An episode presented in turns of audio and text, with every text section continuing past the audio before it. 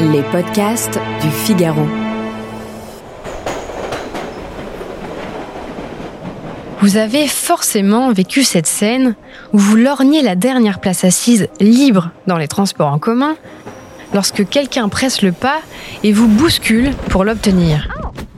Ou lorsque vous vous engagez dans une file d'attente et que quelqu'un joue des coudes pour s'y glisser avant vous. Et tirer de ce ridicule temps gagné un sentiment de satisfaction qui n'a d'égal que sa vanité.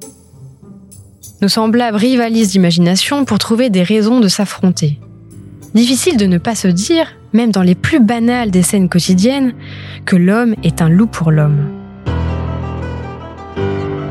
Je suis Azilise Lecor, journaliste au Figaro, et vous écoutez Le Moment Philo. Réalisé par Sylvain Châtelain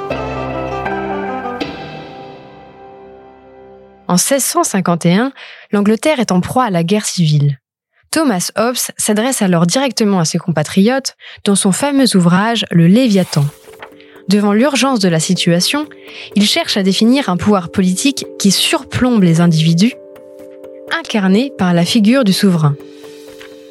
Dans un premier temps, il opère une pure expérience de pensée dans laquelle il imagine un état de nature. L'état de nature est l'absence de règles. Les hommes y sont plongés dans un état originel de guerre où chacun est menacé de façon permanente.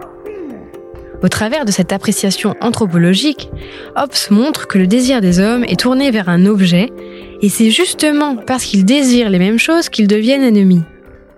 L'autre, celui qui n'est pas vous, L'inconnu qui prend le siège libre dans le bus, par exemple, est alors perçu comme un adversaire, un concurrent qu'il faut détruire pour obtenir sans crainte ce que nous voulons.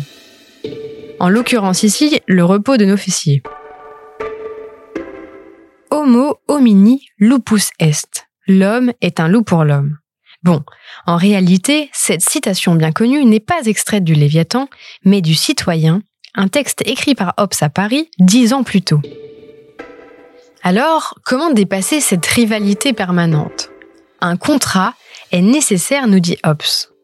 Le contrat désigne ici la convention par laquelle les hommes se dessaisissent de leurs droits sur toute chose et confèrent leur pouvoir à un représentant de la cité.